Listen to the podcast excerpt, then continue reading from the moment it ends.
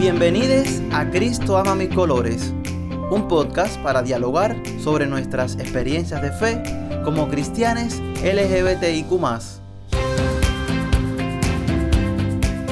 Soy Jorgito y te invito a conectar con hermanes que nos abren su corazón desde distintos lugares de Cuba.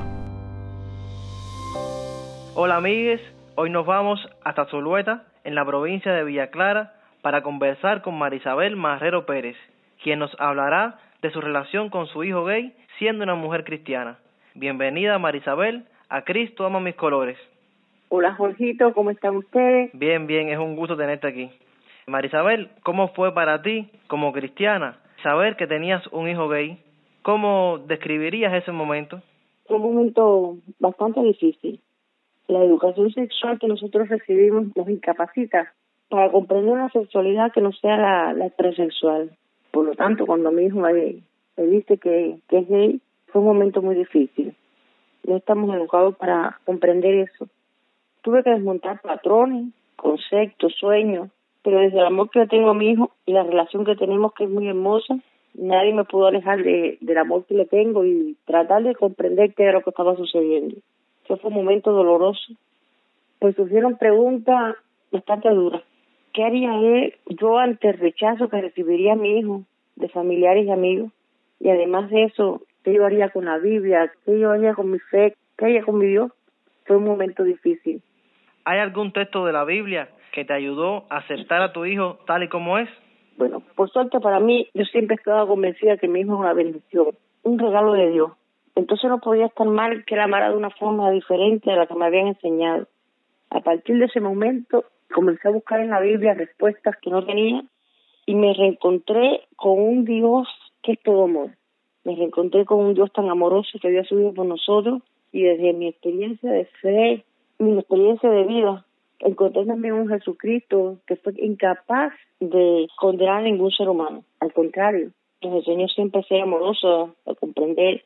Y sí, me aferré a, la segunda parte del versículo en el capítulo 10 del Evangelio de Juan, donde dice, yo he venido para que tengan vida y vida en abundancia. ¿Qué le agradeces hoy a Dios y qué cambiarías de ese tiempo difícil? No, no, de ese tiempo no le cambiaría nada. Fue un tiempo difícil, pero muy hermoso. Fue un tiempo de crecimiento espiritual y le doy infinitas gracias a Dios porque me dijo que a partir de ese momento soy un tilín mejor, soy una mejor persona. Puedo comprender a veces lo que, lo que en otro momento no podía haber comprendido, pero además de eso soy un mejor ser humano. Donde quiera que hay un ser humano discriminado, marginado, excluido, para mí ahí encuentro un hijo, un hermano, un familiar. Fue una etapa muy difícil, pero una etapa de crecimiento espiritual. Amén. ¿Qué piensas de las iglesias que no pueden comprender que una madre crea en Dios, sea cristiana y apoya a su hijo homosexual? No quisiera entrar en debates teológicos, eso siempre lo digo, pero Dios es una realidad en mi vida, es un sentir, es un pensar, es un vivir. Y admiro las iglesias que predican un Dios de amor. Ese sí es mi Dios.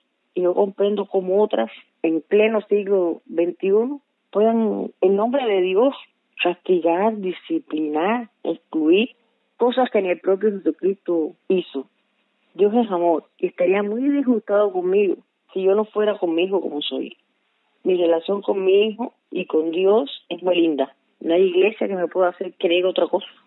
¿Qué mensaje le darías a las madres y padres que aún no logran aceptar la orientación sexual o identidad de género de sus hijos? es difícil, pero primeramente les diría a esas personas que pusieran en una balanza la opinión pública que tienen las personas acerca de su hijo o su hija y el amor que sienten por ellos, y hacia dónde se inclinaría esa balanza. Yo sería incapaz de jugar, pero realmente no comprendo cómo existan madres y padres que puedan excluir un hijo. Puedo hasta comprender que este tiempo haya sido muy difícil, un tiempo de difícil relación, pero no aceptar.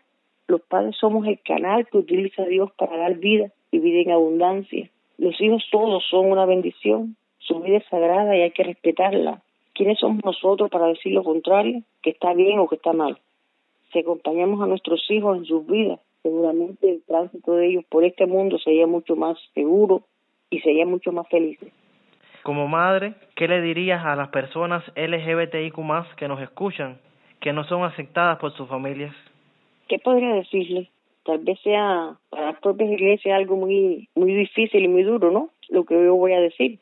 Pero diría como Jesucristo le dijo a, Dios, Padre, perdona a los que no saben lo que hacen. Y yo le diría a los hijos, hijos, perdonan a los que ellos no saben lo que hacen.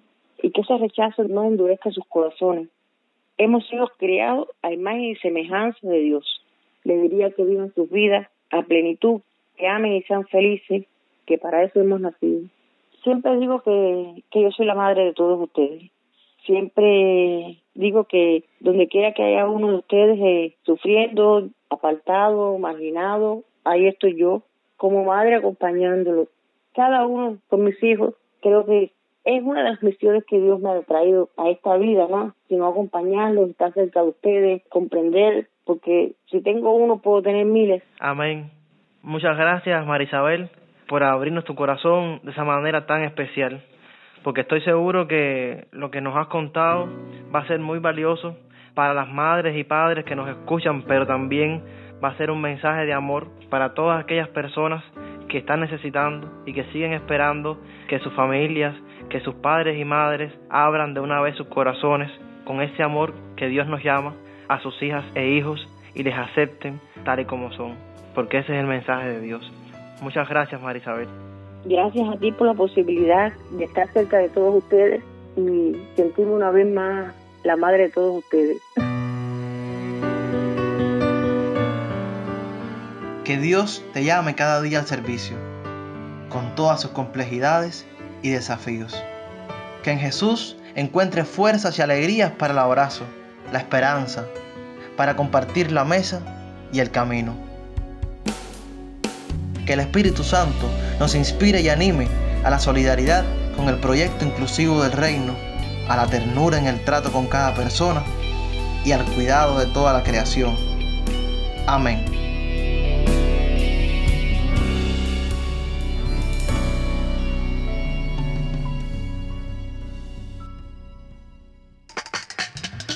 Cristo ama mis colores es un podcast producido por Abriendo Brechas de Colores y que realizamos para ustedes Dailet Acevedo en la edición y quien les habla Jorge González.